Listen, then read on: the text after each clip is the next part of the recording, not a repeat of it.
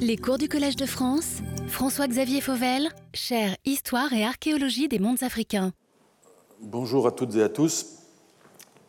Quatrième, quatrième séance de mon cours sur le Mali médiéval. Cette séance euh, est intitulée La dynastie impériale du Mali, succession, chronologie, appartenance. Nous avons retrouvé la semaine dernière, enfin il y a 15 jours d'ailleurs, euh, une correspondance robuste entre la tradition orale actuelle dans le Mandé et une source écrite produite dans le monde arabe à la fin du XIVe siècle. Le héros libérateur du Mandé, appelé Lion, Djata en malinké, par la tradition orale mandingue, était déjà connu il y a plus de six siècles pour avoir été, un siècle et demi auparavant, le fondateur de la dynastie. Que peut-on reconstruire à partir de ces deux pièces de puzzle qui s'ajustent l'une à l'autre c'est ce que nous allons examiner.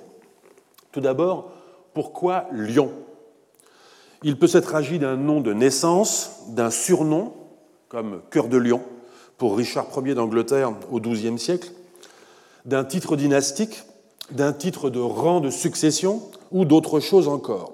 Ces possibilités ne sont d'ailleurs pas exclusives les unes des autres. Il arrive qu'un nom de souverain fondateur d'une lignée devienne un titre dynastique pour ses successeurs. Il arrive qu'un titre, titre de rang, comme dauphin dans la royauté française, devienne un emblème animal.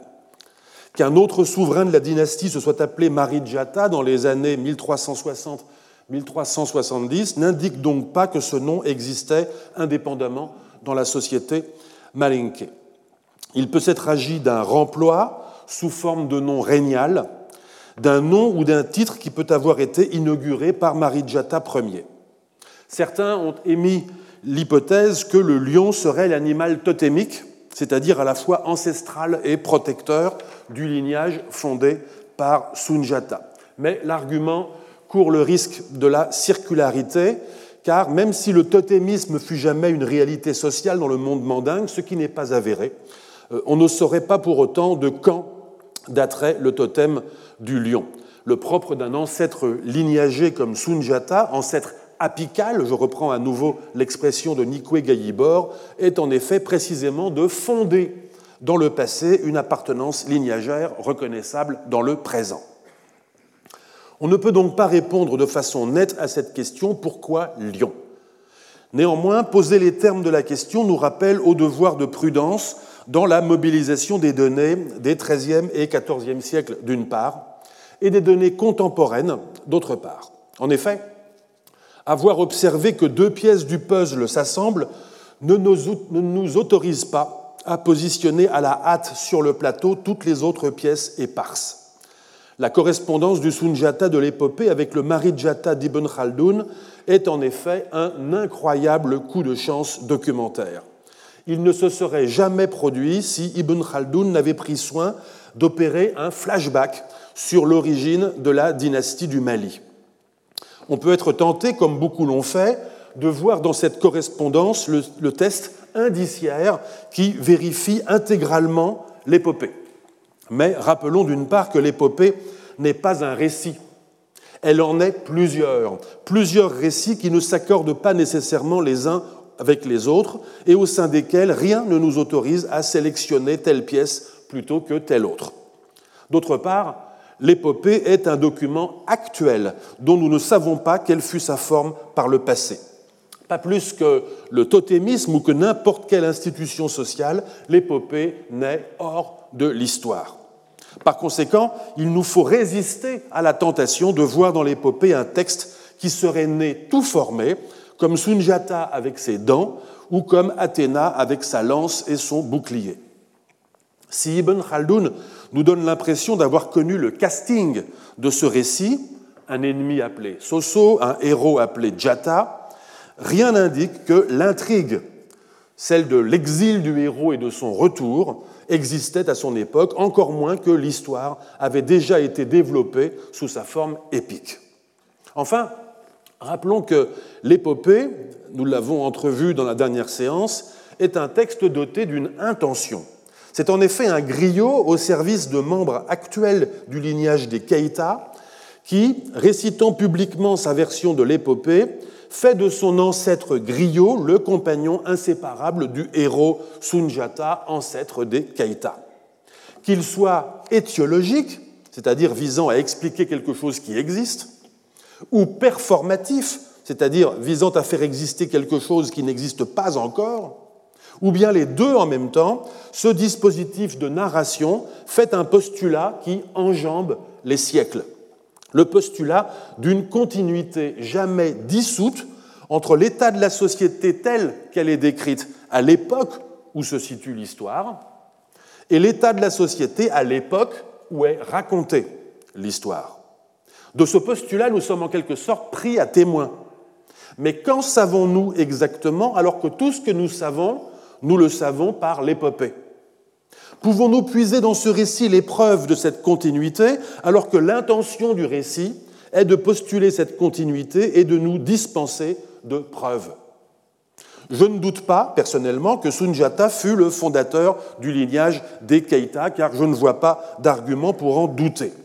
Mais je crois qu'il existe quelques moments de l'épopée qui sont transpercés par l'effet d'une tension entre le passé et le présent.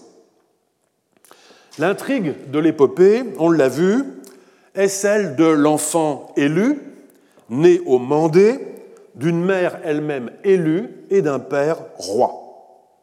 En dépit de multiples signes d'élection, la légitimité de cet enfant à régner sur le Mandé n'est pas absolument établie. C'est d'ailleurs précisément la raison pour laquelle l'enfant est l'objet et l'instrument d'une prophétie. Il part en exil, devient adulte, acquiert dans son lieu d'exil un statut d'héritier au trône, même si c'est un autre trône, puis revient au Mandé, honorant ainsi la prophétie. Quelle que soit leur variante, toutes les versions recueillies de l'épopée développent de façon unanime cette intrigue. Sunjata doit revenir pour être accepté comme roi du Mandé. Michael Gomez, dans son ouvrage récent African Dominion, a émis plusieurs hypothèses au sujet de ce retour, qui suppose bien sûr au préalable un départ. On peut y voir, dit-il, la trace d'un authentique processus d'émancipation du Mandé vis-à-vis d'un autre centre politique qui serait, dans le cas présent, le MEMA. On peut y voir une récapitulation narrative des liens hiérarchiques entre le Mandé et euh, les puissances voisines. On peut y voir encore une allusion au parcours d'initiation des chasseurs, initiation aux pouvoirs occultes de la brousse. Que nous ayons nous-mêmes ici dans ce cours développé une toute autre euh, hypothèse, celle du détour comme institution légitimatrice du pouvoir dans l'idéologie politique du Mali, ne nous interdit pas de nous intéresser à d'autres hypothèses qui d'ailleurs ne sont pas complètement incompatibles avec la nôtre. Une autre hypothèse émise par Michael Gomez après un autre historien, David Conrad, attire d'ailleurs l'attention. Ce retour pourrait être, selon lui, une façon pour les traditionnistes de maquiller le statut originel des Keita, qui serait celui de nouveaux venus. Le retour du héros permet en effet de faire une place dans l'histoire à l'absence préalable du héros, en faisant passer cette absence pour une amnésie de la société. Si Sunjata, en effet, avait tout simplement été un conquérant extérieur au Mandé, quoi de mieux, je cite Michael Gomez, pour indigéniser la présence et l'autorité de ses successeurs, que d'affirmer que Sunjata était en réalité un enfant du pays, qui plus est de lignée royale, mais issu d'une coépouse, qui avait dû simplement s'exiler. Cette hypothèse est très élégante. On pourrait la développer en faisant appel au comparatisme en rappelant que beaucoup de dynasties à travers le monde ont fait croire, au moment où elles prenaient le pouvoir, qu'elles revenaient. Prendre le pouvoir est toujours brutal. Dire qu'on ne fait que le reprendre est mieux. Et il y aura toujours des clercs au service des puissants qui seront d'accord pour élaborer, en y croyant ou pas, une histoire de retour. Hypothèse élégante, donc, mais cependant difficile à prouver. On pourrait, certes, prendre Ibn Khaldoun à la lettre, car il dit, rappelez-vous, je le cite, le plus puissant de leurs rois, celui qui vainquit les Soussous, conquit leur pays et leur arracha des mains le pouvoir, s'appelait Marijata. Il ne dit pas reconquis, ni repris, mais conquis et arracha. On pourrait presque comprendre que Marijata était un étranger qui avait fait du Mali son domaine royal. Mais en réalité, c'est à l'intérieur même de la tradition orale que se laissent entendre les voix divergentes les plus intéressantes. Écoutons par exemple le griot Wakamisoko. Dans sa version de l'épopée, celle recueillie par Youssouf Tatasissé, le griot consacre beaucoup de temps à raconter les préparatifs du soulèvement du Mandé sous l'égide de Sunjata revenu d'exil contre les Soso. Dans cette version, Sunjata règne alors à Dakadjalan et il envoie ses compagnons soumettre les uns après les autres, de gré ou de force, les autres chefs du Mandé. Mais le moins que l'on puisse dire est que certains sont rétifs. C'est le cas de euh, Nyani Mansa Kamara, le roi de Nyani, qui appartient donc, comme son nom l'indique, au lignage des Kamara. Je cite ce roi dans la bouche du griot. Pour quelle raison je n'accepte pas le pouvoir de Daka Jalan? Magan Sunjata est né alors que je régnais sur la peau de la royauté. En outre, je suis le premier occupant du Mandé, car personne ne m'a devancé sur cette terre. Ce n'est pas parce que Magan Sunjata a chassé les troupes de Sumaoro qu'il va se dire roi, et de surcroît me mander, moi, à sa cour pour recevoir ses ordres. Qui me verra franchir le seuil de ma porte pour aller répondre à l'appel de Magan Sunjata pourra dire que celui-ci a gagné. Non, je n'irai point répondre à l'appel de Magan Sunjata. Fin de citation. Que signifie cet épisode? Simplement que d'après le griot Wakamisoko, Sunjata n'avait pas, en entrant dans le Mandé, une légitimité traditionnelle très sûre. Cette légitimité appartenait à d'autres, en l'occurrence, dans le cas présent, un lignage, les Kamaras, détenteurs de la royauté Agnani et dont les membres, par ailleurs, étaient maîtres de la terre dans tout le Mandé. Maître de la terre est une dignité très répandue en Afrique. Les premiers occupants d'un territoire, ou réputés tels, sont considérés comme maîtres de la terre, même lorsqu'ils ont été soumis par d'autres, et même lorsqu'ils ont un statut social inférieur à d'autres. La raison de cette prééminence est que les premiers occupants du sol sont réputés connaître les divinités du terroir. J'emprunte cette expression à Claude-Hélène Perrault. Et les cultes qu'il est nécessaire de leur rendre. La maîtrise de la terre est en effet un sacerdoce. Ce que nous enseigne ce coup de gueule, si vous me permettez l'expression, du roi de Niani refusant de se soumettre à Sunjata, ce coup de gueule exprimé par la bouche d'un griot du XXe siècle, c'est qu'au minimum, il existe des discordances au sujet de la légitimité des prétentions de Sunjata à l'exercice de la suzeraineté sur les autres lignages, voire à l'exercice d'une souveraineté tout court dans le Mandé. Quoi qu'il en soit, la question de l'origine de Sunjata restera insoluble, et vous noterez que le caractère insoluble de cette question est encore un point de convergence entre la tradition orale, qui jette un formidable écran de fumée sur cette question, et Ibn Khaldun, qui disait simplement, rappelez-vous, je le cite, Nous ignorons la généalogie de ce roi qui régna 25 ans à ce qu'on rapporte. Revenons donc à Ibn Khaldun. Celui-ci ne se contente pas de nous donner le nom du fondateur de la dynastie Marijata.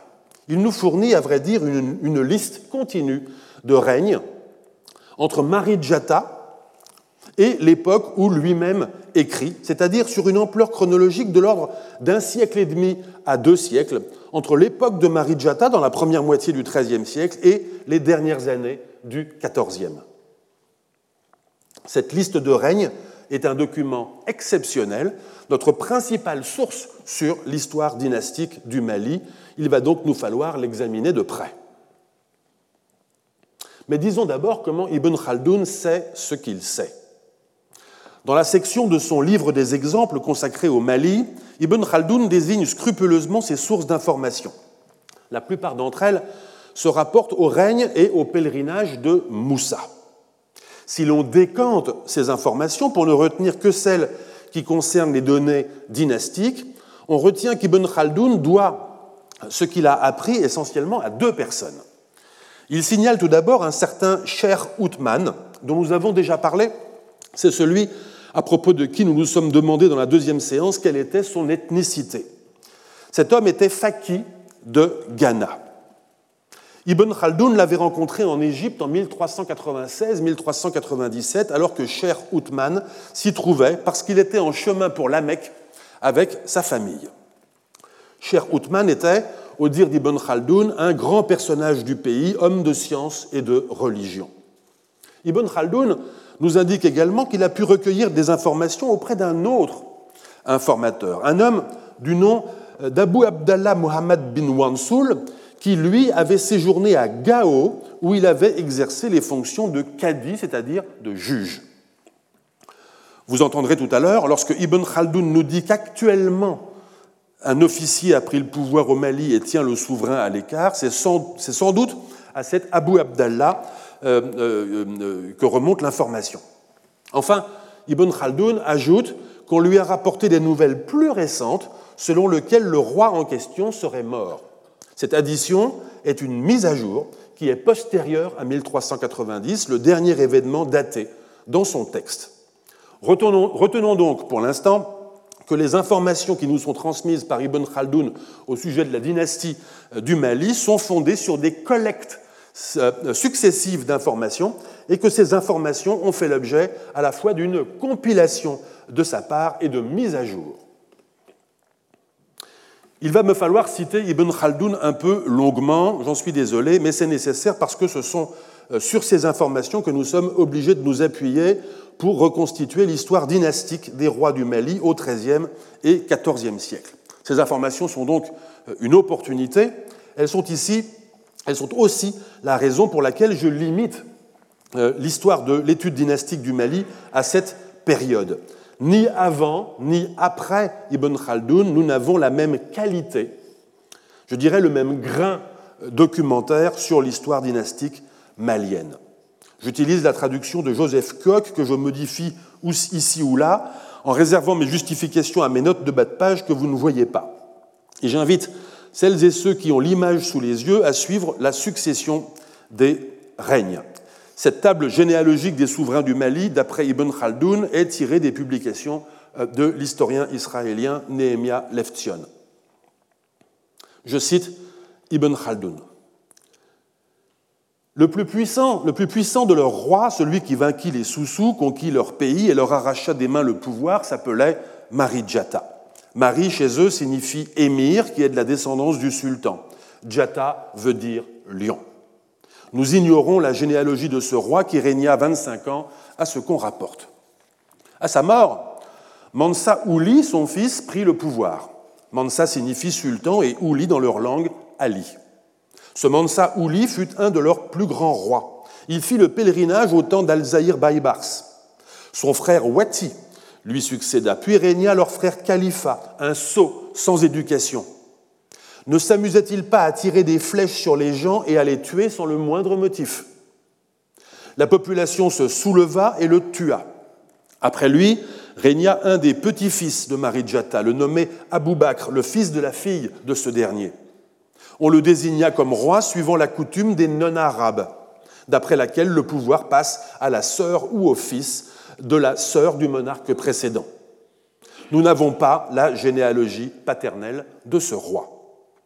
Après lui régna un de leurs affranchis qui s'empara du pouvoir, du nom de Sakura. Le cher Othman prononçait le nom Sabakura. Il fit le pèlerinage au temps d'Al-Malik al-Nasir et fut tué sur le chemin du retour à Tadjoura. Ici, je coupe une petite partie du texte que nous avons déjà examiné, celle relative à l'expansion de l'empire à l'époque de Sakura, et je reprends avec la suite des informations dynastiques transmises par Ibn Khaldoun. Régna ensuite, après Sakura, un fils du sultan Marijata, qui eut pour successeur son fils Muhammad ibn Kou. Le pouvoir passa ensuite des descendants du sultan Marijata aux descendants de son frère Abou Bakr. Mansa Moussa, fils d'Abou Bakr, régna alors. Ce fut un homme plein de vertus, un roi prestigieux. À nouveau, je coupe ici un long passage relatif à Moussa et à son règne pour ne garder que les informations dynastiques. Mansa Moussa régna 25 ans. À sa mort, le gouvernement du Mali passa à son fils Mansa Maga. Maga signifie chez eux Muhammad. Ce dernier mourut après quatre ans de règne. Il eut pour successeur Mansa Sulaiman bin Abu Bakr, frère de Moussa, qui régna 24 ans et eut à sa mort pour successeur Ksa, son fils. Après neuf mois de règne, ce dernier mourut et régna alors Marijata II, fils de Mansa Maga et petit-fils de Mansa Moussa. Le règne de Marijata dura 14 ans. Ce fut un prince des plus mauvais qui fit subir à ses sujets violence, oppression et corruption morale. Il offrit au roi du Maroc de son temps, le sultan Abou Salim, fils d'Aboul Hassan, le présent qui est indiqué à l'année 1360-1361. C'était une girafe.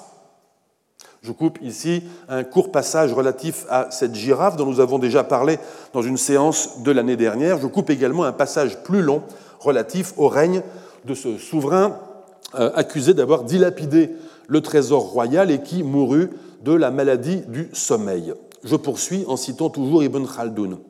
Cette maladie, disait le cadi, dura deux ans pour Djata, qui mourut en 1373-1374. Après lui régna son fils Moussa II. Il se conduisit suivant les principes de la justice et de la bonne administration. Il évita de suivre le chemin de son père en tout. Il est actuellement considéré avec faveur, mais son vizir, Marijata, s'est emparé du gouvernement. Ce vizir, actuellement, tient le sultan à l'écart du pouvoir et s'impose à lui.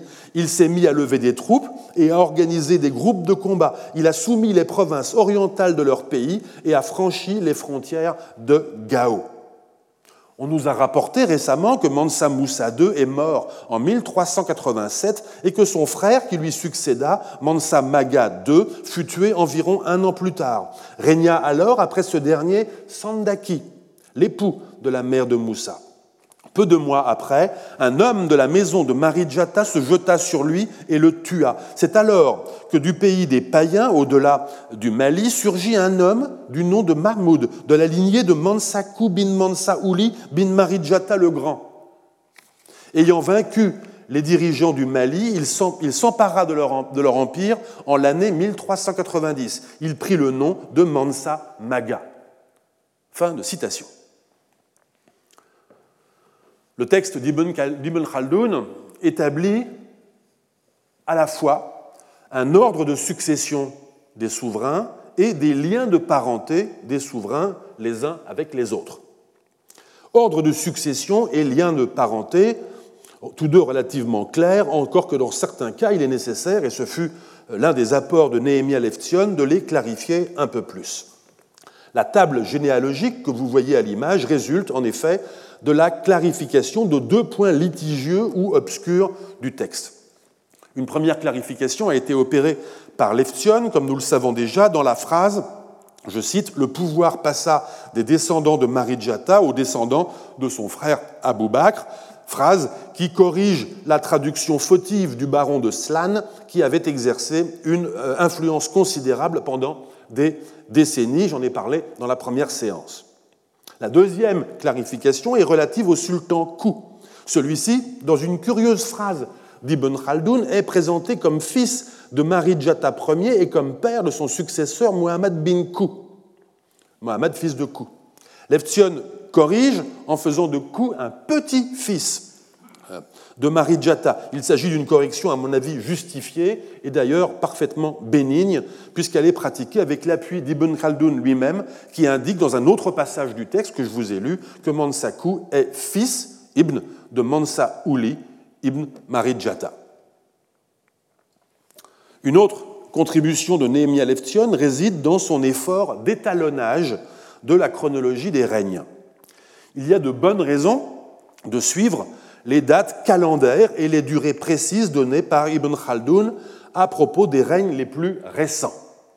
Par exemple, au sujet de Marijata II, la date de la mort de ce roi en 1373-1374, au terme d'un règne de 14 ans, permet de penser qu'il commença à régner vers 1360, ce qui intercepte la date de 1361, qui fut l'année de la girafe envoyée à Fès. Ce règne peut donc servir de pivot chronologique relativement sûr. En remontant dans le temps, on pourrait ainsi soustraire moins d'une année pour le règne de Ksa, 24 années pour le règne de Suleiman, 4 années pour le règne de Maga, 25 années pour le règne de Moussa. Je rappelle qu'Ibn Khaldoun s'exprime en année lunaire du calendrier musulman, ce qui engendre une différence d'une dizaine de jours pour chaque année écoulée. Mais je précise également que nous ne savons pas en quel calendrier s'exprimaient les informateurs d'Ibn Khaldoun. En soustrayant les durées indiquées par Ibn Khaldoun, nous obtiendrions les dates de début et de fin de plusieurs règnes. C'est assez facile. Cela donnerait, en remontant dans le temps, Ksa, roi en 1360, Suleiman, roi de 1336 à 1360, Maga, roi de 1332 à 1336, Moussa, enfin, roi de 1307 à 1332. Mais comme vous le voyez, ce n'est pas le résultat auquel aboutit Leftion, qui accorde à Moussa un règne entre 1312 et 1337, date que l'on retient généralement depuis. Leftion ne justifie pas de façon explicite ces petits ajustements. Il est clair cependant que ces petits ajustements sont des tentatives de résoudre les contradictions qui existent entre date et durée données par Ibn Khaldoun au sujet des règnes, d'une part, et quelques dates indépendantes, telles que les échanges d'ambassades entre le Mali et le Maroc, d'autre part. D'autres chercheuses, comme Nawal Morkoz Bell, ont eu le mérite de poser explicitement les problèmes, mais sans pouvoir cependant les résoudre de façon significativement plus convaincante. Il est donc prudent de considérer les dates établies par Leftion, notamment au sujet du règne de Moussa, comme approximatives à cinq ou dix ans près. La seule chose qui soit certaine concernant Moussa est la date de son pèlerinage en 1324-1325.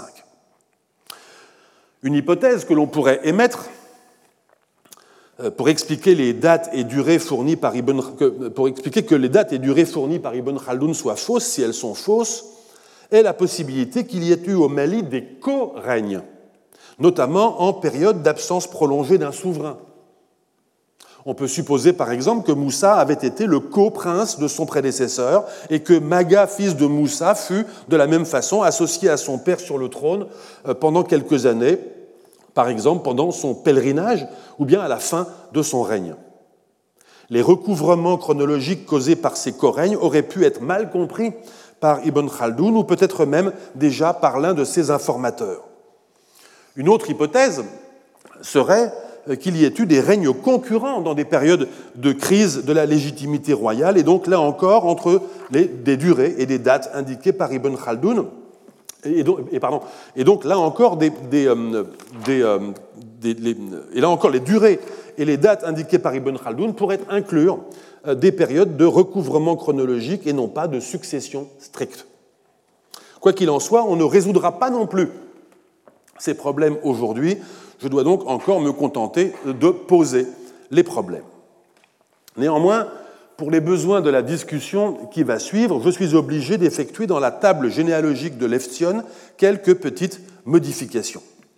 Elles ne sont pas très importantes, elles visent seulement à éliminer les petits forçages qui ne sont pas nécessaires. La table que vous voyez à l'image à présent est le résultat de mes petites modifications que j'explique devant vous. Je retiens les dates et durées données par Ibn Khaldoun pour la période postérieure à 1360, mais je restitue des points d'interrogation pour les règnes antérieurs et j'indique également les dates ou fourchettes de dates des pèlerinages royaux. Le résultat est un petit peu plus complexe à lire, je vous l'accorde, mais un peu plus exact. Concernant le nom de plusieurs rois qui ne sont pas des noms arabes, mais qui nous sont donnés en graphie arabe, je fais le choix de les appeler non pas Wali, Kaou et Kassa, comme c'est parfois le cas dans la littérature académique, mais Ouli, Kou et Ksa. Je fais donc le choix de la vocalisation la plus parcimonieuse. J'élimine également de la table dynastique le personnage appelé Fagalai, que Leftion, hein, il était là à droite, en haut, entre Moussa et Abou Bakr, euh, le, personnage appelé Fagalai, que Leftion considère comme fils d'Abou Bakr et père de Moussa. Il s'agit en effet d'un personnage que Leftion emprunte à la tradition orale, ou plutôt à une version de la tradition orale, celle de Djibril Tamsir Nian. Il s'agit typiquement d'un forçage de pièces que je remplace par un point d'interrogation. Autre modification, qui n'est pas contraignante non plus, j'ajoute des numéros d'ordre régnal, Moussa Ier, Moussa II, idem pour les Marijata et les Maga. Petit complément encore, je rattache Sandaki aux autres membres de la dynastie, car il n'y a pas de raison de le laisser à part. Nous savons en effet qu'il était marié dans les années 1380 à la mère de Moussa, en l'occurrence Moussa II. La mère de Moussa II ayant très probablement été l'épouse de Marijata II, père de Moussa II, il faut supposer que c'est cette femme qui s'était remariée avec Sandaki. Enfin, j'effectue une autre modification, cette fois plus importante, qui prendra toute sa signification tout à l'heure. Je fais glisser d'un cran vers le bas, si je puis dire, toute la branche des Bakrides, c'est-à-dire la maison des sultans issue d'Abou Bakr, frère de Marie-Djata Ier. Si je fais cela, c'est pour aligner les générations. Je ne connais évidemment pas l'âge des souverains au moment de leur accession euh, au trône. Mais on peut penser que les deux frères, Moussa et Soulaïman, compte tenu de la durée cumulée de leurs deux règnes, un demi-siècle, étaient relativement jeunes quand le pouvoir est arrivé dans leur branche après que Moussa a succédé à Muhammad. Pareillement, je suis incité à faire glisser d'un cran euh, Maga III, le dernier sultan que nous connaissions et qui, notez-le bien, fait revenir le pouvoir entre les mains des euh, Marijatides. Cet alignement des générations auxquelles je procède a pour effet d'étirer les filiations et de mettre en évidence qu'il s'y passe quelque chose qui n'est pas complètement clair. À propos de Maga 3, le rapport problématique entre étirement générationnel et filiation est d'ailleurs suggéré par Ibn Khaldoun lui-même, qui nous a indiqué que cet homme venait de surgir du sud païen, doté d'un nom musulman, Mahmoud, et d'une appartenance lignagère prestigieuse, celle qui le rattache à Marie-Djata, cinq, euh, cinq ou peut-être six générations plus tôt. C'est cette version rénovée de la table généalogique de la dynastie des sultans du Mali que je vais à présent commenter. À cette fin, je numérote les règnes de 1 à 17, exactement euh, comme le fait Néhémia Leftion. Celles et ceux qui ont l'image pourront suivre plus facilement, mais je vais tâcher tout de même d'être clair pour celles et ceux qui n'ont que le son. Pour vous représenter mentalement les choses, nous avons à gauche la branche des Marijatides descendants de Marijata, c'est-à-dire les sultans 1 à 8, y compris l'esclave affranchi Sakura, qui est le numéro 6. Nous avons à droite la branche des Abou Bakrides, c'est-à-dire euh, les sultans de 9 à 16. Moussa Ier et Souleyman sont respectivement 9 et 11. Et nous, et nous avons enfin Maga III, le numéro 17, qui fait revenir le pouvoir dans la maison des Marijatides. Je commence mon commentaire par une proposition que j'emprunte à un historien et un anthropologue, respectivement Ralph Austin et Jan Janssen, auteurs ensemble d'un article publié dans la revue History in Africa en 1996. Les deux auteurs font remarquer que euh, entre Marijata Ier et Marijata II, ce sont 13 souverains qui se succèdent, formant trois cycles de respectivement 4, 4 et 5 rois. Le premier cycle nous conduit de Marijata à son dernier fils Khalifa, roi 1 à 4. Le second cycle nous mène de Abu Bakr à Muhammad, roi 5 à 8. Le troisième cycle nous mène de Moussa Ier à Marijata II, roi 9 à 13. Chacun de ces cycles débute par de grands rois et s'achève par de mauvais rois. Marijata et Moussa sont en effet qualifiés de grands rois par Ibn Khaldun. Austin et Janssen notent également que les trois pèlerinages documentés de rois du Mali interviennent plutôt en début de cycle, soit avec le premier, soit avec le second roi de chaque cycle. Enfin, les cycles s'achèvent avec de mauvais rois, à l'instar de Khalifa, celui qui s'amusait à tirer des flèches sur son peuple sans aucune raison, ou encore de Marijata II, celui qui avait dilapidé le trésor royal et qui mourut de la maladie du sommeil. Ce caractère cyclique, note Austin et Janssen, correspond de très près au modèle de la régénérescence et du déclin des formations politiques étatiques que développe euh, Ibn Khaldoun dans sa Muqaddima, l'introduction théorique à son livre des exemples, son grand œuvre historique. De très près, peut-être même trop, suggère-t-il, ce qui les conduit à émettre l'hypothèse que la table dynastique que nous avons sous les yeux pourrait être le produit d'une théorie politique, c'est leur expression, plutôt que le reflet de ce qui s'est réellement passé dans l'empire du Mali. Cette hypothèse est extrêmement séduisante, peut-être même trop. Deux arguments me font me méfier de cette séduction. En premier lieu, le modèle ne fonctionne pas parfaitement. En particulier, je ne vois pas bien en quoi Abou Bakr, le numéro 5, constitue un grand souverain en comparaison de Marijata et de Moussa Ier, ni en quoi Muhammad, le numéro 8, constitue un mauvais souverain. Ibn Khaldoun n'en dit absolument rien, et si c'est lui qui s'est perdu en mer, Ibn Khaldoun n'en a rien su. C'est Aloumari qui nous en parle.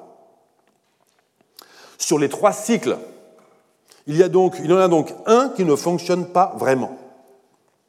En second lieu, les régularités que l'on observe dans cette table dynastique illustrent, à mon avis, moins des cycles qu'une solide organisation en maison. Une maison est une forme d'organisation sociale qui a été identifiée par les ethnologues dans certaines sociétés contemporaines, mais surtout par les historiens et historiennes dans des groupes aristocratiques, par exemple les maisons nobles de l'Occident médiéval, ou dans des dynasties non héréditaires, par exemple les Mamelouks en Égypte.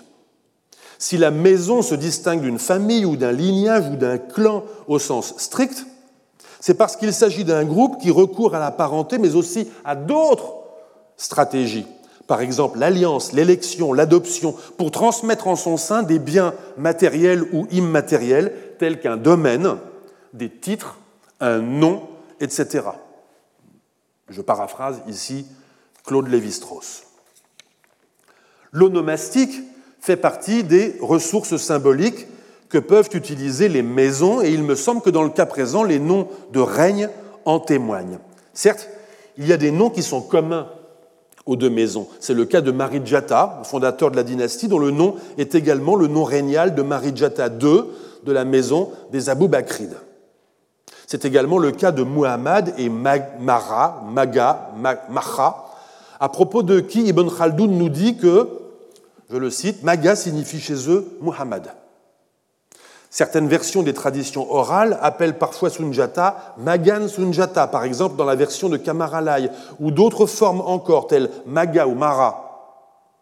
Il s'agit d'un titre d'adresse, comme sire en français, signifiant maître, seigneur, et qui a pu devenir un nom régnal. La proximité phonologique entre Mara et Muhammad Mahamadou, Mamadou dans la prononciation ouest-africaine, a pu entretenir une sorte d'équivalence onomastique entre le malinqué et l'arabe sans qu'il y ait de relation étymologique entre ces deux noms. Un indice plaide d'ailleurs dans ce sens. Le dernier roi de notre table dynastique, celui qui arrive du sud païen et qui prend le pouvoir en 1390, porte le nom personnel de Mahmoud et prend le nom de règne de Mara, ce qui suggère qu'il s'agit de deux noms différents pouvant avoir entretenu un certain rapport de correspondance. Quoi qu'il en soit, que le nom de Muhammad soit employé dans les deux maisons d'une dynastie musulmane ne doit évidemment pas nous surprendre.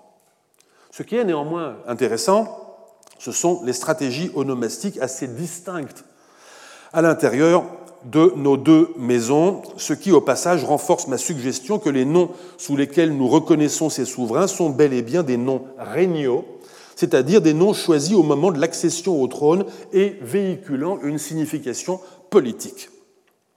Les noms que nous ne reconnaissons pas comme arabes, en revanche, comme Ku ou encore Ksa, Sakura, Sandaki, sont peut-être des noms personnels de souverains dont nous n'avons pas conservé le nom de règne.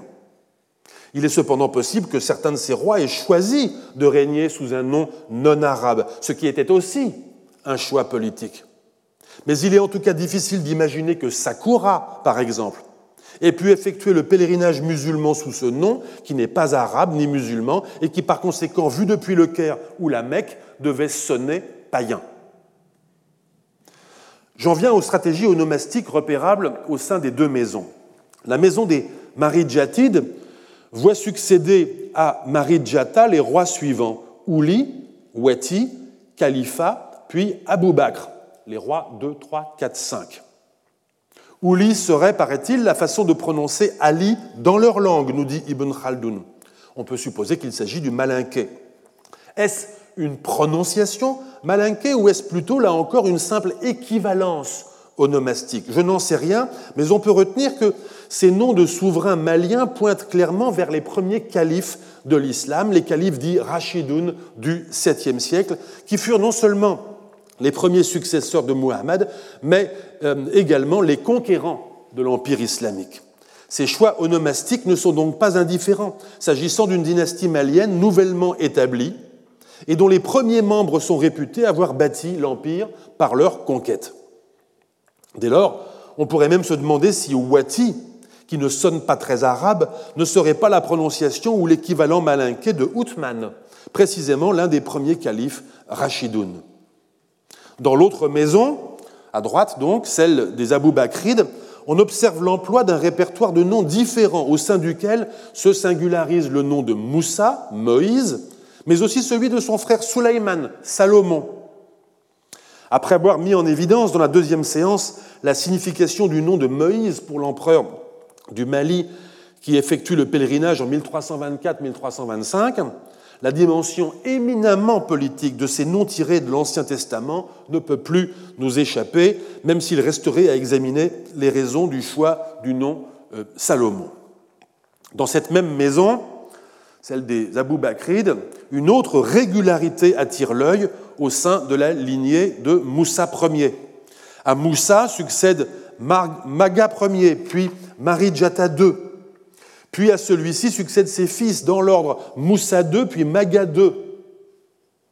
La duplication des noms de règne ne semble pas être due au hasard. Elle pourrait même constituer comme une signature lignagère au sein de la maison Abou Bakride.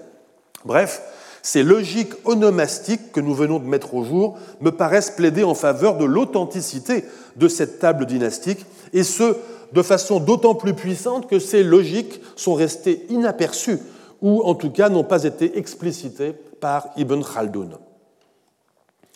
Autre angle de commentaire, le système de succession dans le royaume du Mali il existe un consensus académique pour estimer que ce système de succession est patrilinéaire, bien que ce système patrilinéaire ait pu supporter des exceptions. Ce consensus et ces exceptions méritent cependant d'être examinés. Tout d'abord, la patrilinéarité, en termes strictement anthropologiques, n'est pas un système de succession, mais un système de filiation. Dans un système de filiation patrilinéaire, j'appartiens au lignage de mon père. Tandis que dans un système matrilinéaire, l'appartenance se transmet par les femmes, ce qui signifie que j'appartiens au lignage du frère de ma mère, mon oncle maternel. Les Malinké actuels sont une société patrilinéaire et l'étaient sans doute au XIIIe et XIVe siècle. Mais que le système de filiation patrilinéaire soit patrilinéaire fournit seulement le cadre de ce qu'il est possible de faire en aucun cas une prescription quant à la façon dont la royauté est supposée se transmettre au sein de la dynastie. Les historiens et historiennes ont cherché à identifier un principe successoral et en ont vu deux à l'œuvre, la succession collatérale et la succession en primogéniture. La succession collatérale apparaît de façon claire avec la séquence des rois 2, 3, 4, Ouli, Wati, Khalifa, trois fils de Marijata. Nous avons ensuite Abou Bakr, fils d'une fille de Marijata, on va y revenir, puis la franchie Sakura. Ensuite, nous revenons à Kou, le roi Seth, euh, fils de Ouli.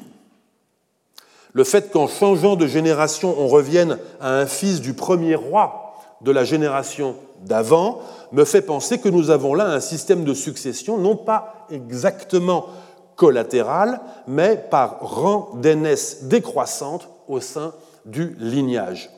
À chaque roi succède celui qui est le plus âgé dans sa génération. Arrivé au bout de la génération, on revient à l'aîné de la génération suivante. Ce système, que certains anthropologues ont appelé, pour des raisons évidentes, succession en Z, est assez classique. C'est par exemple aujourd'hui celui qui prévaut dans la dynastie des Ibn al-Saoud en Arabie saoudite, dans un système de filiation totalement patrilinéaire. En revanche, dans la maison Abou Bakride, on observe une alternance entre succession par le frère et succession par le fils. Par exemple, Maga Ier, fils de Moussa Ier, succède à son père. Mais ensuite, c'est Suleiman, frère de Moussa, qui prend le pouvoir et qui le transmet à son propre fils. Puis ensuite, c'est un fils du fils de Moussa qui prend le pouvoir et qui le transmet à deux de ses fils. J'aurais tendance à interpréter cette alternance non pas comme une absence de principe successoral, mais comme une tension entre deux principes contradictoires qui ont tous les deux pour effet de priver de royauté un certain nombre de prétendants au sein du lignage. à présent, les exceptions au cadre patrilinéaire. Il y en a deux, ou plutôt deux moins une. Je m'explique. L'une des deux exceptions est en effet celle relative à l'ancêtre de la maison des Abou Bakrides, Abou Bakr donc, dont Ibn Khaldoun disait qu'il était le fils de la sœur de Marijata.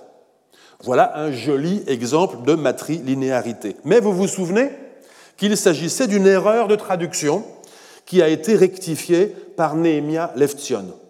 On considère à présent les Abou Bakrides comme descendants d'Abou Bakr, frère de Marijata. La deuxième exception, qui est donc la seule, concerne le roi V, un autre Abou Bakr, fils d'une fille de Marijata, qui succède à trois fils de Marijata. Ibn Khaldoun nous dit à son propos, souvenez-vous, je le cite, on le désigna comme roi suivant la coutume des non-arabes, d'après laquelle le pouvoir passe à la sœur ou au fils de la sœur du monarque précédent. Fin de citation. Tout le monde est à peu près d'accord pour dire que les non-arabes, dans le contexte euh, présent, Adjam en arabe désigne les berbères, dont beaucoup de groupes, notamment sahariens, avaient en effet un système de filiation matrilinéaire, supposant par conséquent que l'héritier et successeur d'un roi soit son neveu utérin, c'est-à-dire le fils de sa sœur. En l'occurrence, Abou Bakr aurait en effet été l'héritier par voie matrilinéaire du roi IV Khalifa, son oncle maternel. C'est la raison pour laquelle certains ou certaines ont vu dans cet épisode l'apparition inopinée ou la résurgence d'un principe matrilinéaire. Mais dans le cas qui nous occupe, est-il suffisant qu'Ibn Khaldoun effectue une comparaison avec le système de filiation berbère pour que cela soit matrilinéaire? Je pose la question. Est-ce parce que ça y ressemble que c'en est? Pas forcément. Certes, Abou Bakr succède à son oncle maternel, mais succède-t-il succède à son oncle maternel parce qu'il est l'héritier de son oncle maternel ou bien pour une autre raison?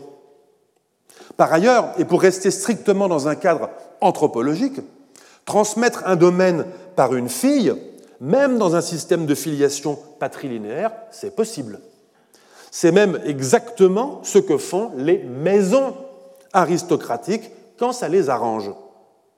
Pas de matrilinéarité ici, mais juste un bricolage dont la logique serait tout simplement la pérennité du nom et du domaine. Bref, cette exception n'en est peut-être pas une non plus, et dès lors, nos deux exceptions sont deux exceptions moins deux. Si j'ai tenu néanmoins à en parler, ce n'est pas pour compliquer à dessein le tableau, mais parce que, comme vous l'avez remarqué, il est question dans les deux cas d'un Nabou Bakr, ce qui est troublant. Je vais y revenir tout à l'heure.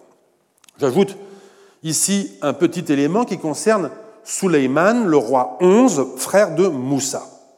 Souleyman a un long règne au milieu du XIVe siècle et il est sultan lorsque Ibn Battuta séjourne à la capitale du Mali. Cet Ibn Battuta, justement, qui nous fait part d'une anecdote. Il arriva pendant mon séjour à Mali, dit Ibn Battuta, que le sultan se fâcha contre son épouse principale, la fille de son oncle paternel appelée Kassa. Kassa, chez eux, signifie reine.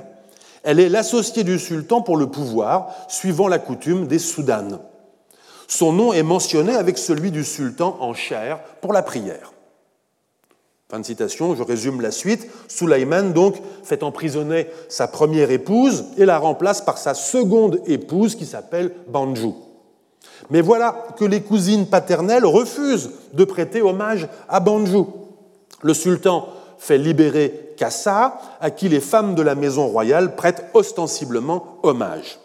Banjou se plaint au sultan de ce traitement qui est, elle a raison, un manque d'égard à son endroit. Le sultan se fâche contre les femmes de la maison royale, lesquelles prennent peur et se réfugient dans la mosquée. Pendant ce temps, Kassa parade à cheval avec ses esclaves. Il semble qu'alors les chefs de l'administration civile et militaire, qu'Ibn Battuta appelle indifféremment émir en arabe ou farari euh, en malinké, aient commencé à manifester une certaine nervosité. Le sultan les convoque et leur explique que Kassa, sa première épouse répudiée et emprisonnée, a commis un crime. On fait venir une esclave de Kassa, une malheureuse femme dont les membres sont attachés. On l'interroge et elle avoue que Kassa a fait dépêcher un message à un certain Djatil, un autre cousin paternel, pour l'inviter à détrôner le sultan.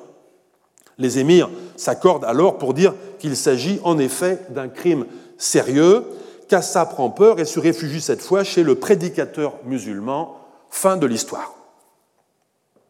Les historiens se sont intéressés à cette anecdote pour l'indication qu'elle comporte d'une tentative de coup d'État contre Suleiman, orchestré par sa principale épouse, peut-être avec le soutien d'une faction musulmane au sein de la cour. Il faut remarquer en effet que la mosquée et la maison du prédicateur, le, le khatib, font office en deux occasions de sanctuaires euh, qui abritent euh, la reine, euh, ses sœurs et ses cousines.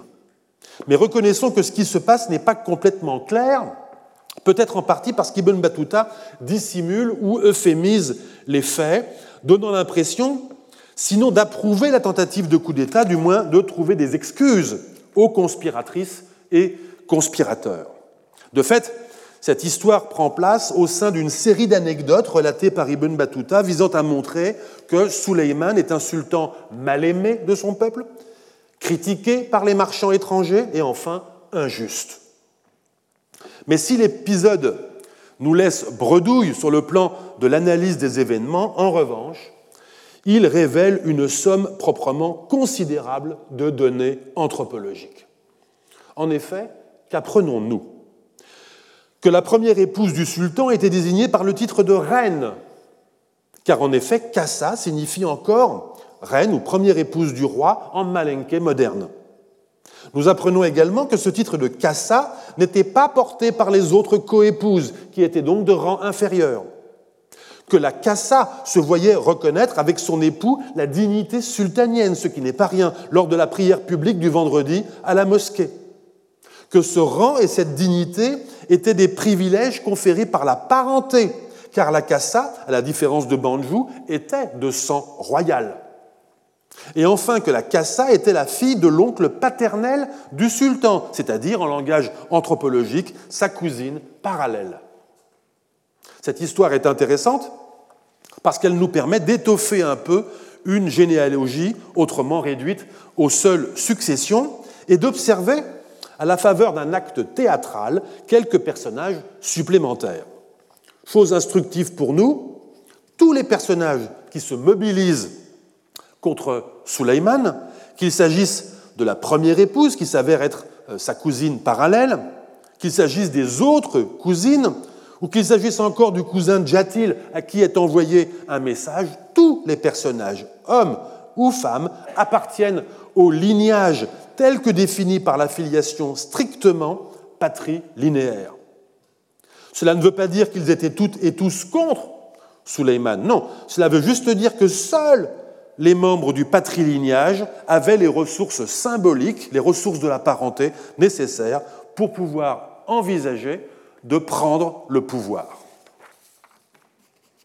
Revenons à présent à notre table dynastique, table que nous avons légèrement amendée par rapport à la version de Nehemia Leftion et que nous avons testée à la faveur de mon commentaire. On peut la considérer comme consolidée, comme on peut consolider une partie, comme on peut considérer consolider une partie d'un puzzle quand on a réussi à ajuster de façon satisfaisante un ensemble de pièces. Mais sommes-nous vraiment satisfaits? Plus ou moins, oui. Il est en effet satisfaisant de voir une reconstitution historienne résister au temps et résister à la critique. Mais pourtant, il y a de petites choses qui ne vont pas. Ce que j'ai appelé à plusieurs reprises des forçages de pièces. Ils ne sont pas trop nombreux, ils ne sont pas trop violents, mais l'ennui, vous allez le voir, est que chaque petit forçage observé permet de mettre en évidence un autre petit forçage voisin. Je vais d'abord vous les montrer, puis ce travail va m'obliger ensuite à décrocher une partie de cette table dynastique pour l'accrocher ailleurs. Je ne touche pour l'instant à rien sur l'image, j'énonce simplement les petites choses qui ne vont pas.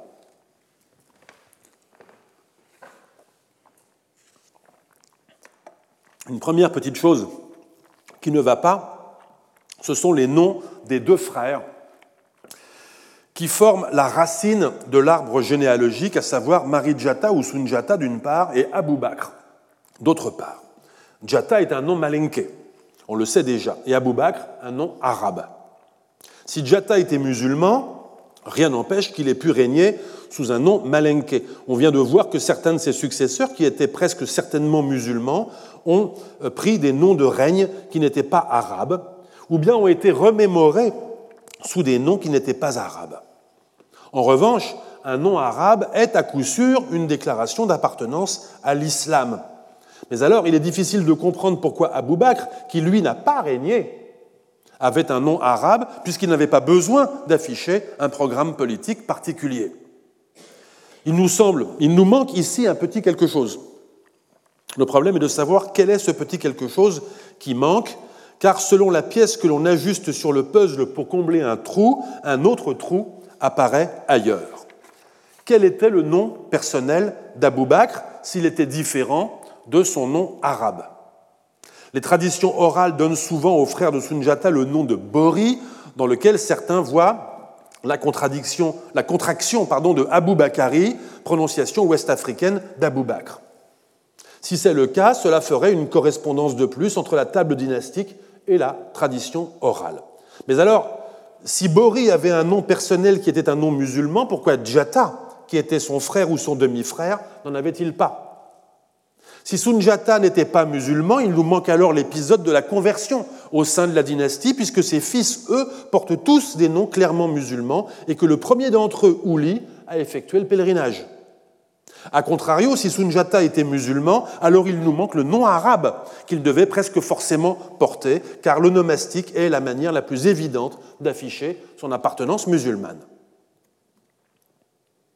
Une autre façon d'assembler les pièces est de supposer que Sunjata peut avoir été le Sarak Jata que j'ai évoqué dans une précédente séance, qui avait été converti à l'islam, rappelez-vous, par un ouléma appelé Mudrik bin Fakus. Si c'est le cas, cela nous donnerait le nom arabe, Sadiq, de Sunjata, et cela remplirait un autre trou dans le tableau. Mais alors, dans ce cas-là, il y a quelque chose d'autre qui ne va pas. Ce quelque chose qui ne va plus, c'est l'ascendance de Moussa, car ce Sarakjata est censé, d'après le même informateur, être l'ascendant direct, en l'occurrence le grand-père, Djad en arabe, de Moussa, ce qui n'est pas le cas dans la table dynastique, puisque l'ascendant de Moussa est Abou Bakr.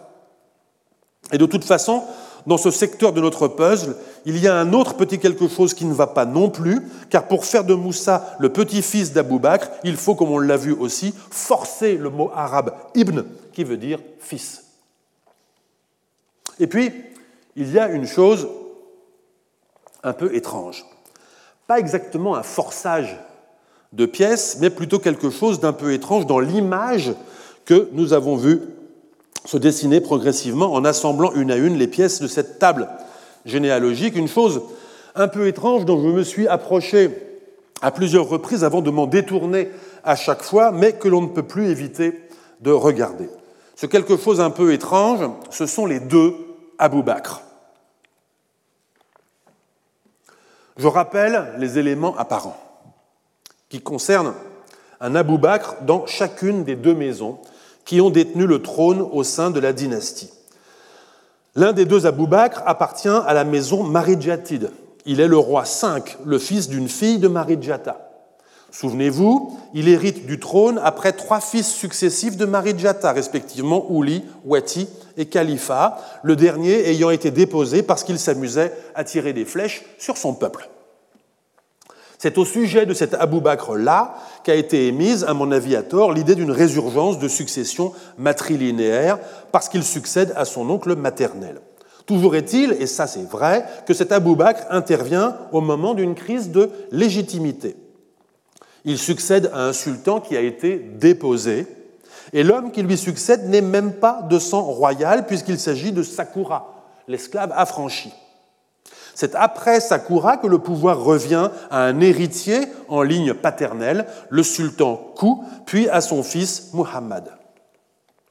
L'interprétation classique de cette séquence est que Abu Bakr, sultan dont la légitimité était fragile en, raison de son mode d'accession au pouvoir en désaccord avec la parenté, aurait vu le trône saisi par un usurpateur, Sakura, avant que tout ne rentre dans l'ordre avec Ku. J'ai cependant suggéré que quelque chose d'autre, sans savoir quoi, pouvait peut-être se passer là.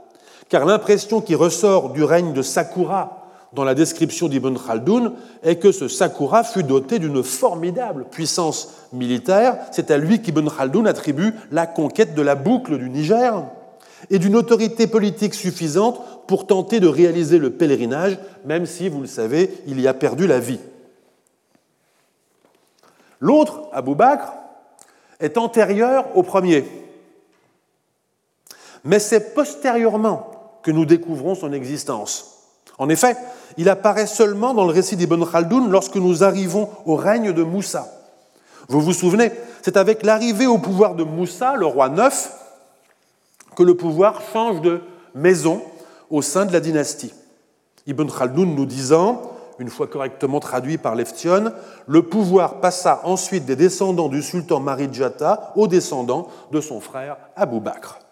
Et c'est ainsi donc que Moussa bin Abou Bakr arrive au pouvoir ensuite son fils, puis son frère, et d'autres membres de la maison Abou Bakride se succèdent jusqu'au roi XVI. Outre les forçages de pièces dont j'ai parlé tout à l'heure, ces deux Abou Bakr m'intriguent. Certes, il est possible d'avoir deux princes de sang royal portant le même nom. Il y a d'autres exemples dans notre table dynastique. En outre, nos deux Abou Bakr sont à deux générations de distance généalogique, ce qui accroît la probabilité de rencontrer des personnes de même nom. Oui, mais ce que je trouve intriguant, c'est qu'ils sont très proches l'un de l'autre, à seulement quelques lignes de distance dans le récit d'Ibn Khaldoun. Tous les deux également représentent un mouvement latéral par rapport à la succession masculine directe. Le premier, Abou Bakr, est petit-fils de Marijata. Mais ici, l'arabe sipt est très précis et signifie fils d'une fille. Le second Abou Bakr, quant à lui, est frère de Marijata. Narrativement, enfin, ces deux Abou Bakr semblent être dans une position symétrique. Le premier est au début de la période d'une profonde crise de légitimité, peut-être même la cause de cette crise. Le second est l'ascendant de Moussa, grâce à qui le pouvoir retrouve une stabilité. Ces observations m'invitent à émettre devant vous une hypothèse. L'hypothèse selon laquelle il n'aurait existé qu'un seul Abou Bakr. Je le fais avec prudence. Je pense que cet ajustement de pièces fonctionne mieux que celui que vous avez actuellement à l'image, mais je ne euh, sais pas pour autant s'il est plus vrai. Je vais vous exposer en quoi consiste cette hypothèse, en quoi elle permet d'éliminer les petits forçages observés tout à l'heure, et quelle suite d'événements historiques elle illustre. Mais parce que je ne suis pas complètement sûr de cette hypothèse, je vous exposerai également euh, ce que sont ces euh, implications. L'opération à laquelle je me livre est, au moins au plan visuel, très économique. Vous le voyez, d'un clic, j'élimine l'Abou Bakr, frère de Marijata, qui flottait un peu, et je rattache tous les Abou Bakrides à l'Abou Bakr, qui est un surgeon de l'autre maison via une fille de Marijata. Cette opération résout tous les petits forçages signalés tout à l'heure. Tout d'abord, Marijata, par cette simple opération, euh, euh, devient l'aïeul, Djad, de Moussa, en l'occurrence son arrière-grand-père, ce qui, au passage, permettrait de confirmer que Marijata et Sarak Jata sont le même personnage. Et enfin, toujours selon cette hypothèse, Moussa est bien fils, Ibn, d'Abou Bakr. Cette hypothèse résout donc plusieurs problèmes, mais elle présente un autre avantage. Elle permet de lire les sources arabes un peu plus au pied de la lettre et non en recourant à une succession d'autres hypothèses d'interprétation. Mais à nouveau, j'insiste, ce n'est pas parce que cette hypothèse fonctionne apparemment mieux qu'elle est plus vraie, je dis seulement qu'elle est plus économique. Essayons à présent de voir de quelle façon cette hypothèse rend compte des faits historiques. Si cette hypothèse devait euh, être retenue, elle dirait ceci. Il n'y a qu'un seul Abou Bakr. Il était le fils d'une fille de Marie Djata. Son arrivée au pouvoir a interrompu une règle de succession par rang d'aînesse décroissante en ligne masculine. Dans quelles circonstances arrive-t-il au pouvoir? Je ne sais pas. Peut-être à la faveur de la minorité euh, du prince légitime. Toujours est-il que l'accession d'Abou Bakr au pouvoir suscite une réaction légitimiste de l'armée. Un affranchi, Sakura, prend le pouvoir et exerce une régence qui s'avère être une période d'extension territoriale et d'attractivité économique. À la mort de Sakura, assassiné on ne sait par qui en Tripolitaine, lors de son retour de pèlerinage, un mari Jatid, Kou, se voit remis sur le trône qu'il transmet ensuite à son fils Muhammad. Dès lors, on est en droit d'affirmer que l'usurpateur n'a jamais été Sakura, mais Abou Bakr. Sakura ne fut pas l'auteur d'un coup d'État, mais l'instrument musclé d'un contre-coup d'État destiné à empêcher un changement de maison dynastique. Ce changement de maison dynastique aura quand même lieu une génération plus tard. Après Muhammad, en effet, c'est Moussa qui arrive au pouvoir. On ne sait pas dans quelles circonstances, mais on sait ce que Moussa en a lui-même raconté au Caire. Son prédécesseur serait parti en mer et ne serait pas revenu. D'où vient Moussa? Je veux dire, de qui vient-il? Dans mon hypothèse, il est Ibn, fils et non pas petit-fils d'Abou Bakr, fils de l'homme qui a tenté de prendre le pouvoir une génération plus tôt. Pourquoi ce qui n'avait pas réussi à l'époque d'Abou Bakr réussit avec Moussa Je ne sais pas. Toujours est-il qu'après Moussa, tous les sultans jusqu'à Sandaki appartiennent à la maison des Abou Bakrides. C'est seulement ensuite, avec l'homme venu du sud, Maga III, que le pouvoir revient chez les Maridjatides. L'hypothèse d'un Abou Bakr, d'un seul Abou Bakr, est économique. Elle n'oblige pas à forcer autant de pièces que le faisait l'hypothèse des deux Abou Bakr. Elle permet même de lire plusieurs sources sans les solliciter. Mais elle présente tout de même un problème. Un problème qu'il n'est pas possible de dissimuler sous le tapis et qu'il va donc me falloir exposer.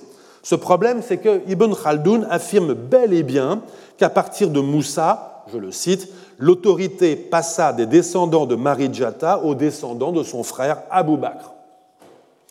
Vous vous souvenez qu'il s'agit de cette même phrase en arabe qui avait été traduite par le baron de Slan dans les années 1840-1850 sous la forme L'autorité passa des enfants de Marie-Djata à un fils de sa sœur nommé Abou Bakr et que Néhémie Aleftion avait corrigé en montrant qu'il fallait lire frère et non pas sœur. Il n'y a pas lieu de corriger cette correction. Ibn Khaldoun écrit bel et bien à cet endroit du texte que l'autorité passa aux descendants du frère de Marie-Djata nommé Abou Bakr. Mais si nous acceptons qu'Ibn Khaldoun dit vrai, nous revenons à l'existence de deux Abou Bakr, hypothèse qui pose les problèmes que j'ai dit et que j'essaie précisément de résoudre. Je propose, moi, qu'il n'y ait eu qu'un seul Abou Bakr et que cet Abou Bakr n'ait été ni le fils de la sœur ni le fils du frère, mais le fils de la fille de Marie Djata. Mais pour que cette proposition d'un seul Abou Bakr, fils de la fille de Marie Djata, soit défendable, il ne suffit pas qu'elle soit plus économique que celle de deux Abou Bakr. Il faut aussi qu'elle explique pourquoi Ibn Khaldoun a pu enregistrer l'existence de deux Abou Bakr différemment apparentés à Marijata. Pour le comprendre, il est nécessaire de préciser que notre table dynastique, parce que c'est aussi ce que fait Ibn Khaldoun, tente de réaliser deux choses en même temps. D'une part, elle établit une séquence de succession des différents souverains, ou, si vous préférez, une liste de rois ayant régné dans un certain ordre. D'autre part, elle établit des relations de parenté entre ces souverains successifs. Or, une séquence de succession et des relations de parenté ne sont pas de même nature. Je dirais même, elles ne sont pas vraies de la même façon. Une séquence de succession, c'est par exemple à Khalifa succède Abu Bakr, à qui succède Sakura, à qui succède Kou, à qui succède Muhammad, à qui succède Moussa. Ce sont des faits assez faciles à connaître et à enregistrer. Ils constituent l'ossature des chroniques et leur scansion rythme la vie et la mémoire du peuple, pour le meilleur ou pour le pire, que le roi soit un bon roi, par exemple, ou bien qu'il s'amuse à tirer des flèches sur les passants. Une séquence de succession est difficile à contester. On est donc en droit de supposer que nous avons là une liste probablement assez fiable des souverains du Mali. Par conséquent, Abou Bakr, le roi V, fils d'une fille de Marijata, a très certainement existé. Mais les relations de parenté, c'est autre chose. Il peut certes s'agir parfois de faits publics au moment où ils surviennent, mais quoi qu'il en soit, ce sont des faits qui n'ont besoin que d'être tenus pour vrais. La parenté est un langage fait de conventions sociales. En outre, la vérité des faits de parenté a presque toujours une valeur rétrospective. C'est après coup que la filiation est mobilisée, parce qu'elle sert alors à quelque chose. Pour le, comprendre, observons que le Abou Bakr, frère de Marijata, n'existe pas dans la chronique des règnes. Et c'est normal, puisque le frère de Marijata n'est pas censé avoir régné. Ce n'est en effet que plus tard fait son apparition, à titre d'aïeul ou de bisaïeul de Moussa. Au moment où nous le découvrons, ce n'est pas parce que son existence a été enregistrée à son temps, mais parce qu'une généalogie postérieure a besoin de son existence. En somme, il est possible que le texte d'Ibn Khaldoun comporte deux Abou Bakr, parce que ces deux Abou Bakr sont les traces laissées dans son texte par deux opérations différentes, une opération d'enregistrement de la séquence des règnes et une autre opération de bricolage rétrospectif de l'ascendance de Moussa. À quel moment ce bricolage serait-il intervenu? Je n'en sais rien. Je doute qu'il ait pu intervenir au moment de l'accession de Moussa au pouvoir. Abou Bakr était son père, et il était sans doute un peu délicat d'essayer de faire croire qu'Abou Bakr n'était pas le fils d'une fille du fondateur. Je considère également la mention d'Ibn Battuta en 1352-1353, selon laquelle Moussa était descendant de Marijata, si Marijata est bien Sarak, comme une autre trace de l'ascendance biologique de Moussa. En revanche, au moment où Ibn Khaldoun consigne l'histoire du Mali par écrit, dans les années 1390, ce n'est pas seulement quatre décennies de plus qui se sont écoulées, ce sont trois générations de souverains qui se sont succédés depuis celles de Moussa et Souleyman, allongeant du même coup les listes généalogiques. Abou Bakr, quatre générations en amont, était donc plus facilement disponible. On oublia qu'il était le rejeton d'une fille et on en fit le frère de Marijata. Et enfin, la solidité de la maison Abou-Bakride ne s'étant pas démentie pendant trois quarts de siècle, les lettrés du royaume prirent l'habitude de relayer cette version de l'histoire, une version qui ne faisait que mettre la parenté en adéquation avec la légitimité acquise par les Abou-Bakrides. Pour exprimer visuellement cette opération, j'ajoute à l'image en bleu le résultat de la requalification généalogique d'Abou Bakr en frère de Marijata. Vous me ferez remarquer que cette opération donne lieu à une contradiction. Le résultat de cette opération n'est-il pas en effet de provoquer un dédoublement d'Abou Bakr, comme cela apparaît nettement à l'image? Je vous répondrai, eh bien oui, c'est justement le problème. Vous me direz alors, par conséquent, peut-on dire que l'opération a vraiment réussi?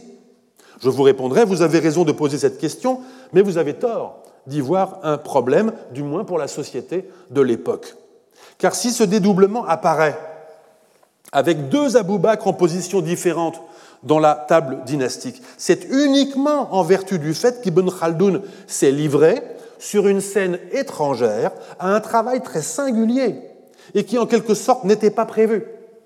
consistant à dresser une liste des règnes à partir de sources d'informations différentes, un travail de compilation qui a eu pour effet d'articuler les unes avec les autres des informations en partie contradictoires. On peut essayer, ici très rapidement de décompiler le texte d'Ibn Khaldoun à partir des informations qu'il nous donne lui-même au sujet de ces informateurs dont j'ai déjà dit un mot au début de cette séance. Ce travail de décompilation n'est pas très facile car les traductions disponibles sont fautives euh, sur ce point.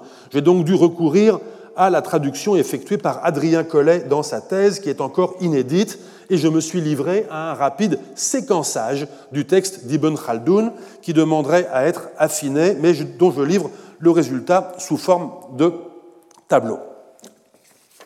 La colonne de gauche est le découpage du texte d'Ibn Khaldoun en unités narrative. La colonne suivante indique les informateurs qui ont fourni la matière de ces unités. Je les assortis parfois d'un point d'interrogation. La colonne suivante est mon interprétation des deux récits principaux dont l'articulation forme la trame du récit d'Ibn Khaldoun. Et enfin, la colonne de droite est la numérotation des cinq grandes séquences que je repère. Je repère en effet cinq séquences dans le récit d'Ibn Khaldoun. La première, en orange, en haut, a été recueilli par Ibn Khaldoun auprès de Cher Outman, le faqih de Ghana. Cela ne pose aucun problème. La seule question qui se pose, c'est où s'arrête la contribution de Cher Outman. Je vais y revenir. Il y a à l'intérieur de cette première séquence un insert d'une seule phrase euh, provenant d'un autre informateur. La troisième séquence, celle que je laisse en blanc à l'image, est le fruit d'une collecte d'informations au sujet du pèlerinage de Moussa, collecte pratiquée par Ibn Khaldoun auprès de plusieurs témoins qui sont nommés. C'est assez facile. À cela s'ajoutent des informations sur les échanges diplomatiques entre le Mali et le Maroc, sans doute tirées par Ibn Khaldoun des archives des Mérinides. La quatrième séquence, en bleu en dessous, a été recueillie par Ibn Khaldoun auprès du cadi de Gao, Abu Abdallah.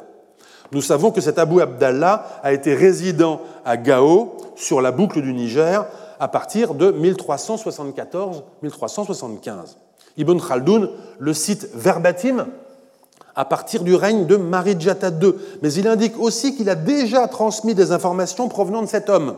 Je pense qu'il s'agit de toute la séquence 4, qui commence avec la phrase euh, de toute la séquence 4, euh, oui c'est ça, euh, qui commence avec la phrase Mansa Moussa régna 25 ans.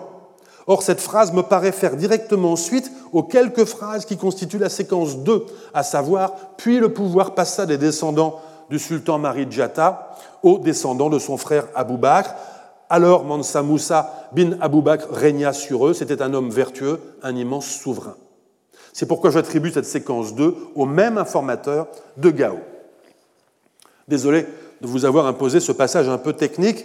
Ce qu'il faut retenir de mon hypothèse, c'est que si l'on laisse de côté les inserts provenant d'autres sources, ainsi que toute la séquence centrale en blanc autour de la personne du règne et du pèlerinage de Moussa, nous mettons à nu le squelette de la chronique dynastique du Mali des XIIIe et XIVe siècles, squelette qui est fait de deux parties. L'une qui relate les événements dynastiques depuis les origines jusqu'à Muhammad, c'est-à-dire qui s'intéresse aux Marijatides. L'autre qui relate les événements dynastiques de Moussa à Sandaki, c'est-à-dire qui s'intéresse aux Abou Bakrides. Or, ces deux parties de squelette proviennent, je crois, de deux informateurs différents, respectivement Cher Outman de Ghana et Abu Abdallah de Gao. C'est Ibn Khaldoun qui opère le montage de ces deux parties de squelette, en les articulant autour de Moussa, ce qui, au passage, contribue à masquer le procédé du montage. Pour finir, remarquons une chose intrigante. Euh, Ibn Khaldoun a rencontré Cher Outman celui qui donne les informations du premier squelette, en 1396, c'est-à-dire en dernier. Cher Outman aurait donc pu transmettre à Ibn Khaldoun toute l'histoire dynastique du Mali, des origines à 1396, mais il ne l'a pas fait. Il n'a donné que le début de l'histoire. Quant à l'autre informateur, Abu Abdallah, celui qui a transmis la seconde partie du squelette, il aurait pu donner le début de l'histoire, mais il ne l'a pas fait. En outre, On ne sait pas quand Ibn Khaldoun l'a rencontré, mais on constate que les informations qu'il donne s'arrêtent en 1390. Ce n'est donc presque sûrement pas lui qui donne l'ultime information, celle du retour du pouvoir dans la maison Marijatid. J'en conclus que c'est l'autre informateur qui le fait, celui rencontré par Ibn Khaldoun en 1396, qui est celui qui avait donné le début de l'histoire, justement celle se rapportant au Marijatid. Bref, vous l'avez compris, je suis en train de suggérer que l'un des informateurs, Cher Outman de Ghana, n'a chroniqué que les événements dynastiques relatifs au Marijatid, tandis que l'autre informateur, le Cadi de Gao, n'a chroniqué que les événements dynastiques relatifs aux Abou Bakrides. Je reviens à l'image sur la table dynastique en ajoutant des filtres respectivement orange et bleu pour signaler ce que nous devons aux deux informateurs. Deux informateurs donc, peut-être personnellement liés l'un et l'autre à l'une ou à l'autre des deux maisons dynastiques du Mali. Voilà qui expliquerait pourquoi notre personnage d'Abou Bakr peut avoir été, dans le récit du premier informateur, fils d'une fille de Marie-Djata et en quelque sorte un intrus dans la maison Marie-Djatide, et pourquoi Abou Bakr peut néanmoins avoir été, dans le récit du second informateur, doté d'une nouvelle généalogie qui faisait de lui le fondateur de la maison Abou Bakride. Je suis assez content, je dois dire, de cette reconstitution d'une petite partie du puzzle, mais je suis obligé de vous dire, au risque de provoquer un peu de frustration, que nous ne pouvons pas la tenir pour définitive. Certes, cette hypothèse d'un seul Abou Bakr, qui aurait en quelque sorte connu deux positions généalogiques, deux rôles différents, selon qui raconte l'histoire est une hypothèse dynamique. Et elle fonctionne. Elle fonctionne même mieux, à mon avis, que l'hypothèse par défaut de deux Abou Bakr, laquelle oblige, on l'a vu, à plusieurs forçages de pièces. Mais mon hypothèse d'un seul Abou Bakr fait néanmoins appel à plusieurs inférences qui ne sont pas complètement contraignantes. Aussi, je vous propose que nous la considérions comme une, comme une partie potentiellement reconstituée de notre puzzle, mais qui devra être laissée en réserve. Tout ceci n'aura cependant pas servi à rien, car cela nous oblige en effet à nous poser une question cruciale que je formule en ces termes. Qui prend en charge la mémoire de qui? Qui a pris en charge la mémoire des deux maisons dynastiques du Mali? Deux maisons qui ont indiscutablement été rivales. Que l'on accepte mon hypothèse ou que l'on s'en tienne à l'hypothèse acceptée aujourd'hui, que nous ayons un seul ou bien deux Abou Bakr. Dans tous les cas, la bascule du pouvoir qui s'opère avec l'arrivée de Moussa sur le trône est, selon le point de vue, une dépossession ou une prise en main de la souveraineté. Une dépossession qui, du point de vue Marid-Jatid, n'a été annulée que trois quarts de siècle plus tard avec le retour de Maga III, dont la généalogie est d'ailleurs elle aussi obscure une dépossession ou une prise en main de la souveraineté, donc, qui ne peuvent pas être allées sans une production de discours sur les sources de la légitimité souveraine. Reconnaissons tout de même que la phrase d'Ibn Khaldoun qui rend compte de cette transition, je cite, puis le pouvoir passa des descendants de Marijata aux descendants de son frère Abou Bakr, sans la moindre explication sur le pourquoi ni le comment, est pour le moins une euphémisation d'un événement dynastique majeur. Que j'ai raison ou pas de penser que cette euphémisation est due à un informateur qui était au service des Abou Bakrides, on est obligé de noter que cette euphémisation rend service aux Abou Bakrides, les successeurs de Moussa.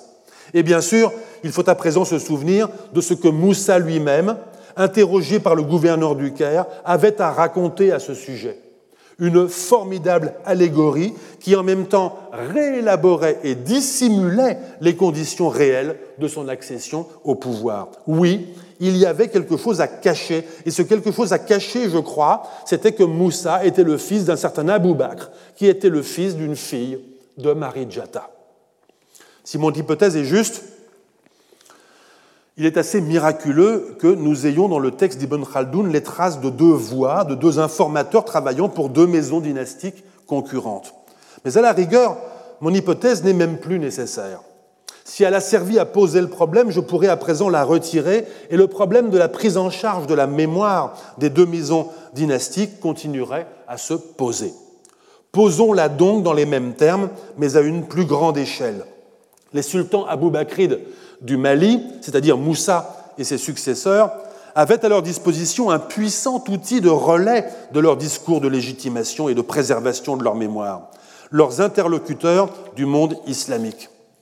Moussa, véritable génie politique, l'avait parfaitement compris et l'empreinte laissée dans la littérature arabe par son pèlerinage et par son propre discours témoigne de l'efficacité de son agentivité narrative.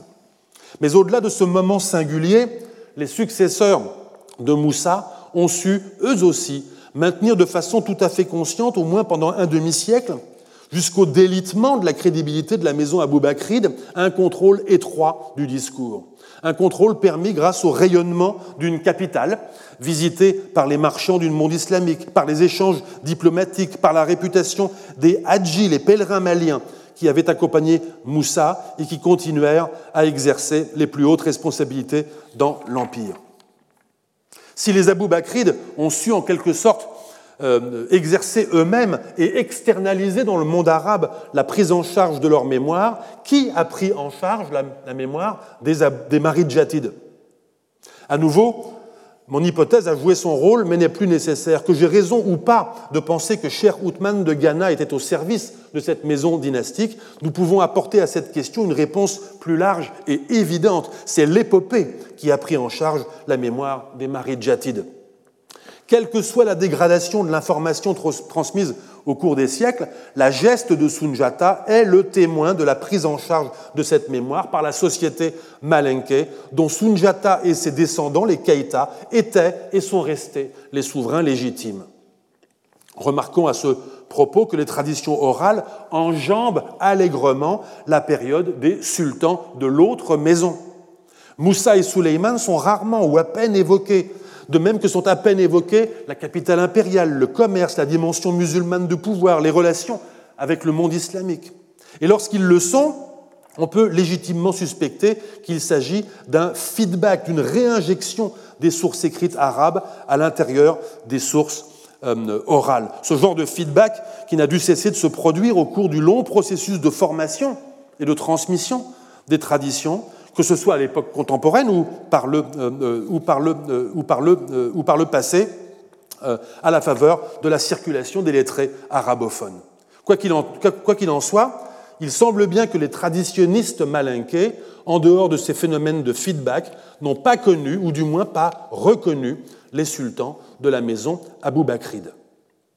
Cela pose immanquablement un problème. Si les Maridjatides étaient perçus comme les souverains légitimes dans le Mandé médiéval, et s'ils sont perçus aujourd'hui par les récitateurs et les auditeurs de l'épopée comme les ancêtres des Keïta, qui étaient les Abou Bakrides L'historienne malienne Madina Lital s'était déjà emparée de cette question brûlante et tout de même un peu contentieuse.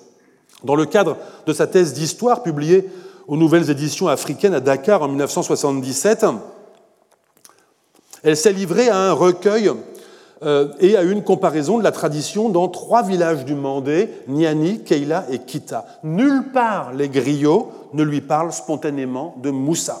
C'est seulement sollicité sur ce sujet qu'ils évoquent avec réticence le pèlerinage, mais ne peuvent ou refusent d'évoquer son ascendance. les ancêtres ne nous ont pas enseigné cela, lui dit-on.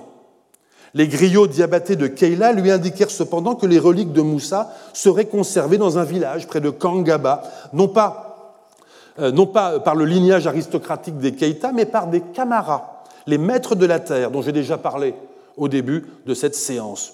Voilà qui est intéressant. Souvenez-vous qu'il existait des hypothèses qui faisaient de Sunjata et des Keita des nouveaux venus dans le Mandé territoire dont les souverains antérieurs étaient des camarades vaincus par les Keïta et demeuraient sur place comme maîtres de la terre. Serait-il possible que Moussa et ses successeurs, loin d'être des nouveaux venus, aient été en réalité les artisans, d'une sorte de restauration aristocratique euh, antérieure?